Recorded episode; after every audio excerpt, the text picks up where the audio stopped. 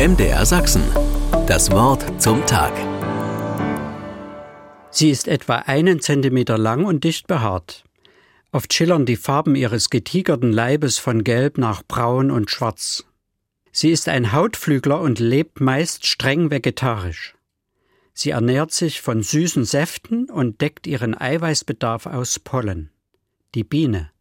Besser eine Biene, denn es gibt Bienen, die wesentlich kleiner oder etwas größer sind als Honigbienen. Es gibt sie in vielen Arten überall auf der Welt, außer in der Antarktis. Honigbienen leben oft in großen Staaten um eine Königin zusammen, die faszinierend organisiert sind. Imker nutzen den Ertrag solcher Bienenvölker. Allerdings leben die allermeisten Bienen nicht in Völkern, sondern allein und sorgen nur für ihren eigenen Nachwuchs. Aber alle Bienen, wie auch andere Insekten, leisten bei ihrer Nahrungssuche einen wichtigen Dienst für die Pflanzenwelt, indem sie durch das Anfliegen verschiedener Blüten zur Bestäubung beitragen. Bienen hat es schon sehr lange in der Naturgeschichte gegeben, auch in der Bibel kommen Bienen vor, und dem Volk Israel wird ein Land versprochen, in dem Milch und Honig fließen.